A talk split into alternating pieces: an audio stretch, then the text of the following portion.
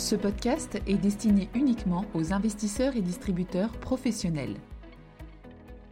Bonjour à tous. Cette semaine, nous allons parler de la Banque Centrale Européenne et de comment elle appréhende le changement climatique. Jusqu'à récemment, le changement climatique était un sujet très peu abordé dans la communication de la BCE.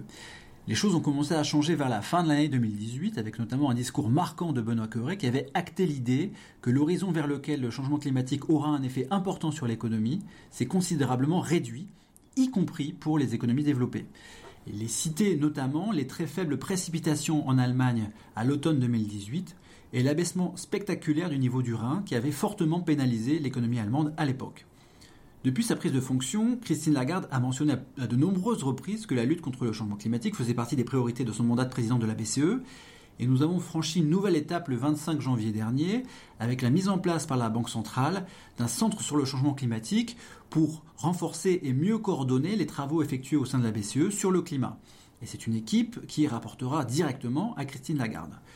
En réalité, il ne s'agit pas que de Christine Lagarde, puisque plusieurs nouveaux membres du directoire s'intéressent au sujet. On a eu euh, des prises de parole sur le changement climatique du vice-président Louis de Guindos, de Isabelle Schnabel, de Fabio Panetta et de Frank Elderson, le, dernier arrivé au sein du directoire et qui était jusqu'à il y a quelques semaines le président du NGFS, le réseau pour le verdissement du système financier. Alors, la vision qui a prévalu dans un premier temps au sein du directoire de la BCE est que la lutte contre le changement climatique faisait bien partie des politiques économiques de l'Union européenne, mais au même titre que les politiques en faveur de l'emploi, par exemple. En d'autres termes, il s'agissait d'un objectif secondaire pour la BCE, c'est-à-dire un objectif qui venait après le mandat de stabilité des prix. Et c'est là qu'il y a un vrai tournant euh, aujourd'hui, car les membres du directoire semblent désormais considérer que la lutte contre le changement climatique est liée à l'objectif premier de l'institution, donc la stabilité des prix, et que ce n'est euh, et que ce n'est plus un objectif secondaire. L'idée sous-jacente est que le changement climatique impliquerait davantage de volatilité de la production et de l'inflation, et que les politiques de transition écologique pourraient également avoir un impact sur la croissance et sur l'inflation. Alors maintenant que la BCE considère officiellement qu'il faut lutter contre le changement climatique, la question est comment? C'est évidemment l'un des grands chantiers de la revue stratégique de la BCE qui se conclura au deuxième semestre 2021, mais Isabelle Schnabel a déjà identifié trois pistes sur lesquelles la BCE peut agir. Premièrement, l'implication dans la définition des standards et dans la promotion de la recherche pour une meilleure compréhension des implications du changement climatique pour les marchés financiers et pour la politique monétaire. Et euh, sur ce point, la BCE fait déjà assez largement euh, le travail.